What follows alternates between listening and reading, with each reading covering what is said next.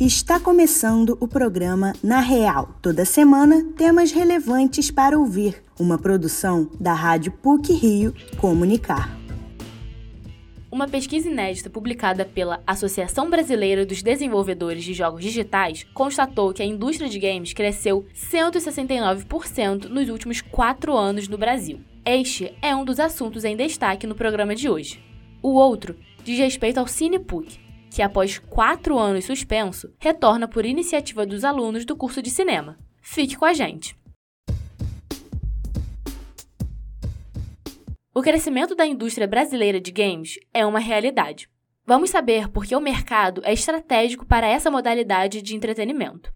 A reportagem é de Sofia Harper. Uma pesquisa inédita divulgada pela Associação Brasileira dos Desenvolvedores de Jogos Digitais, Abra Games, revelou um crescimento de 169% na indústria brasileira de games nos últimos quatro anos. O salto foi de 375 para 1.009 estúdios nacionais em atividade. O estudo trouxe um mapeamento original dessa indústria e apresenta resultados que colocam o país como um importante concentrador do setor na América Latina, além de uma fonte de talentos para o mercado global de jogos eletrônicos. O professor do Departamento de Informática da PUC Rio, Augusto Bafa, afirma que por conta do confinamento, houve uma grande procura de jogos por diversos públicos, o que influenciou este aumento da indústria. Tem um fator principal no meio aí que foi a própria pandemia, né? Houve uma necessidade de encontrar alguns passatempos dentro de casa. E é claro que com isso, jogos, entretenimento digital, do modo geral, mas jogos tiveram uma grande procura por diversos públicos. E com isso, gente teve um, esse aumento gigantesco nesses últimos quatro anos, né, fortemente impulsionados por esse período de pandemia. O amadurecimento e aumento do público consumidor, especialmente quando se fala de compras dentro dos próprios jogos e de bens de consumo por meio tecnológico, também são fatores que explicam esse crescimento nos últimos quatro anos. A facilidade de compras online refletiu-se na facilidade facilidade de compras de jogos e, consequentemente, na possibilidade de criação, desenvolvimento e distribuição de jogos nacionais para o mercado internacional. Além do crescimento exponencial da indústria, de acordo com a Newzoo, a maior fonte de dados de games, o Brasil é o maior mercado de games da América Latina, com uma receita estimada de 11 bilhões de reais em 2021. O engajamento do público brasileiro com jogos eletrônicos aparece ainda mais forte quando se observa que eles são a forma principal de entretenimento entretenimento dos chamados gamers. Mas o que faz o Brasil ser um mercado estratégico para esse nicho? O mestre doutor em design e supervisor do núcleo interdisciplinar de jogos aplicados da PUC Rio, Guilherme Xavier, explica que a velocidade de tentar entender a tecnologia e utilizar ela para o benefício do entretenimento faz do Brasil e do brasileiro um bom mercado e, portanto, estratégico.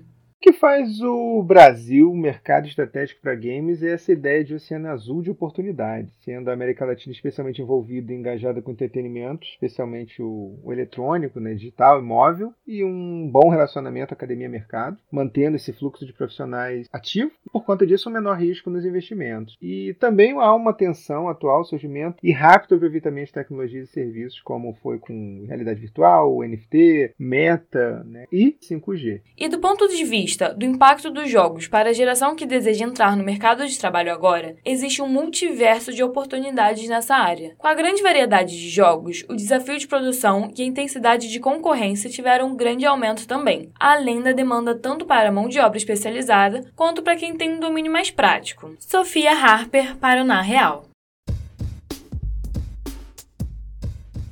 O Cinepuc volta às suas atividades, com homenagem ao diretor franco-suíço Jean-Luc Godard que morreu no mês passado. A reportagem é de Danilo Akio. O Cinepuc, depois de quatro anos ausente, retornou a PUC Rio. Em outubro, todas as segundas já estão preenchidas com sessões de obras do cineasta franco-suíço Jean-Luc Godard, que morreu no dia 13 de setembro de 2022, aos 91 anos. Os filmes vão ser exibidos gratuitamente às 5 horas da tarde na sala K102. As sessões vão ser seguidas de conversas abertas ao público com a participação de convidados externos. A primeira mediadora foi a professora de cinema da Universidade Federal Fluminense, doutora em estudos cinematográficos pela Sorbonne, Lúcia Monteiro. A retomada do Cinepuc foi organizada pelos alunos dentro das aulas aulas de crítica e curadoria, ministrada pelo professor Pedro Ferreira. A comissão de cinema, criada por estudantes em 2022, auxiliou no processo. Além de Pedro, a professora da PUC-Rio, Patrícia Machado, e a coordenadora do curso de cinema, Andréa França, auxiliaram na concretização e divulgação do retorno. O Cinepuc se conecta a uma tradição de clubes cinéfilos da PUC-Rio.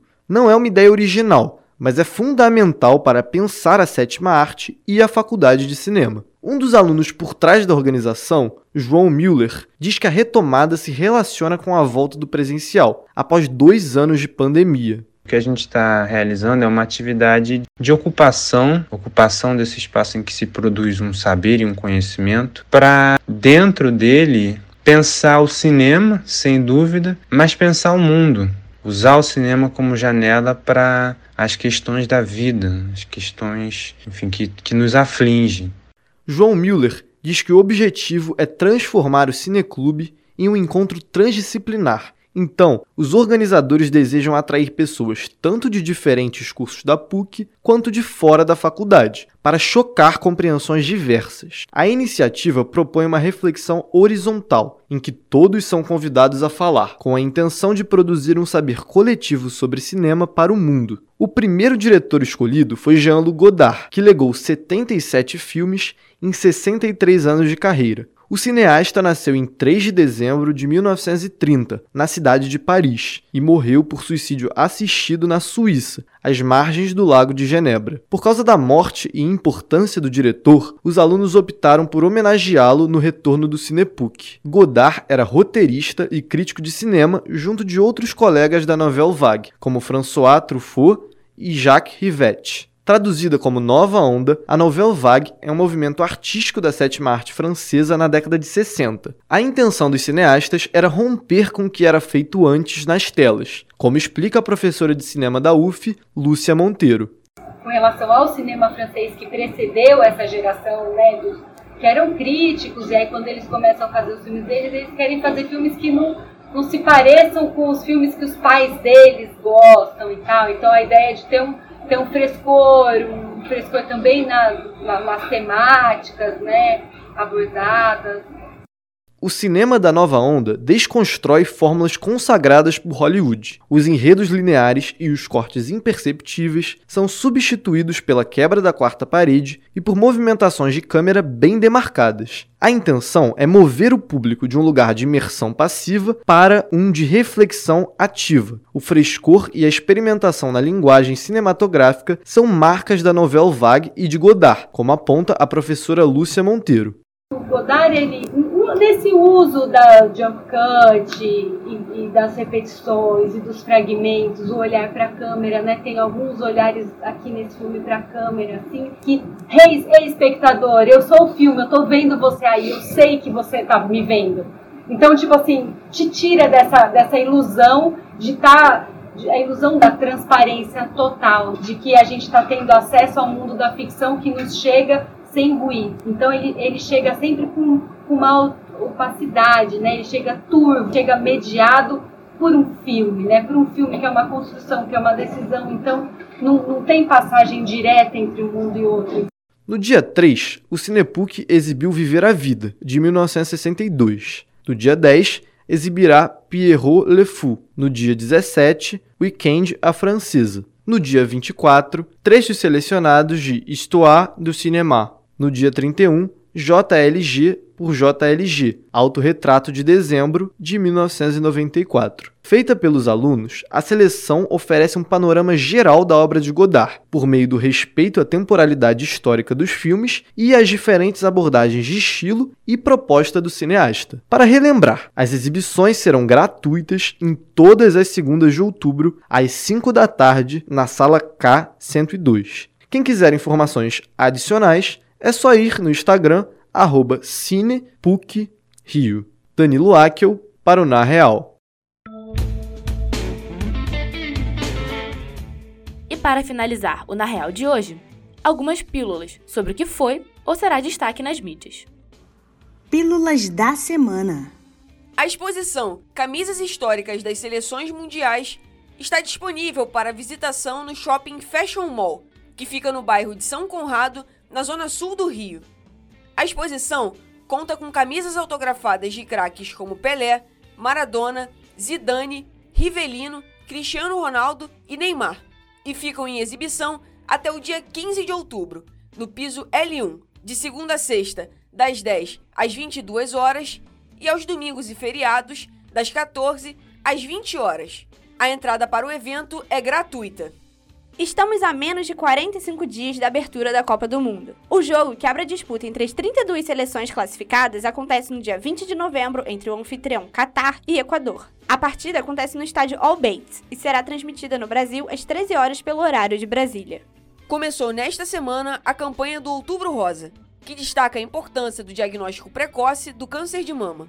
Segundo dados do Instituto Nacional do Câncer, somente entre os anos de 2020 e 2021 foram registrados mais de 65 mil casos da doença no país. Além de ser comum, o câncer de mama é o tipo que mais mata a população feminina. Por isso, especialistas recomendam que, caso alguma irregularidade seja encontrada nos seios, é necessário procurar um mastologista de confiança para investigar o caso. Estreou nesta sexta-feira na Netflix o documentário Brasil 2002 Os Bastidores do Penta. A obra mostra o time além dos jogos da seleção brasileira que levou a taça, conquistando seu pentacampeonato. Edição e roteiro de Luiz Ara, conta com imagens inéditas e entrevistas com jogadores, entre eles Ronaldo, Ronaldinho e Cafu. A banda Coldplay anunciou nesta semana que as oito apresentações que faria no Brasil foram adiadas para 2023. Os shows seriam em São Paulo, no Allianz Parque, e no estádio Newton Santos, no Rio de Janeiro. O adiamento da passagem da banda no país foi motivado por um problema de saúde do vocalista. Chris Martin contraiu uma infecção pulmonar e, por recomendações médicas, vai precisar permanecer em repouso. Nas redes sociais, a banda divulgou uma carta em que explicou o quadro de saúde do artista e pediu desculpas pelo adiamento. As novas datas ainda não foram anunciadas, mas os organizadores garantem que os shows vão acontecer no começo do ano que vem. Por hoje é só. Esse episódio foi apresentado por Ana Pokeshock com pílulas de Vitória Lemos e Maria Mariana Braga, e a edição sonora de Ana Pokeshock. O programa, na real, tem supervisão e edição do professor Célio Campos. Lembramos que a Rádio PUC faz parte do Comunicar, cuja coordenação é da professora Cristina Bravo. Até a próxima semana!